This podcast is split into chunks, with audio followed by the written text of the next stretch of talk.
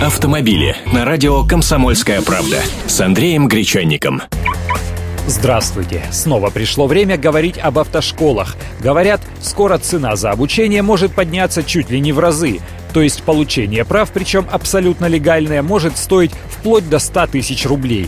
Давайте разбираться, откуда что берется.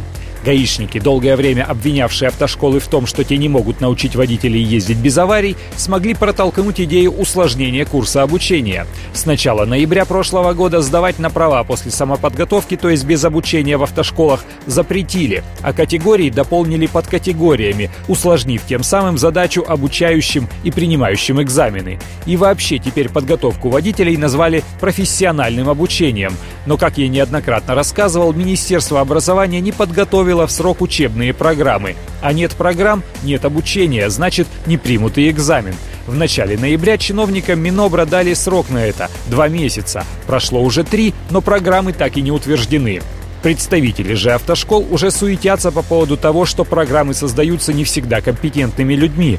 К самим автошколам теперь будут применяться лицензионные требования. Им придется закупать новые наглядные пособия, литературу, технику. Есть угроза, что продолжительность обучения увеличится, а это тоже траты на зарплату, аренду и так далее. Появятся новые предметы, то есть придется дополнительно нанимать преподавателей. Естественно, все эти затраты автоматически лягут на плечи кандидатов в водители. Но вот в чем загвоздка? Специальность водитель у нас есть. Теперь все выпускники автошкол будут получать эту профессию. А специальности инструктор автошколы по-прежнему нет. Их нигде не учат. Изменится ли что-то с повышением оплаты? Вот вопрос.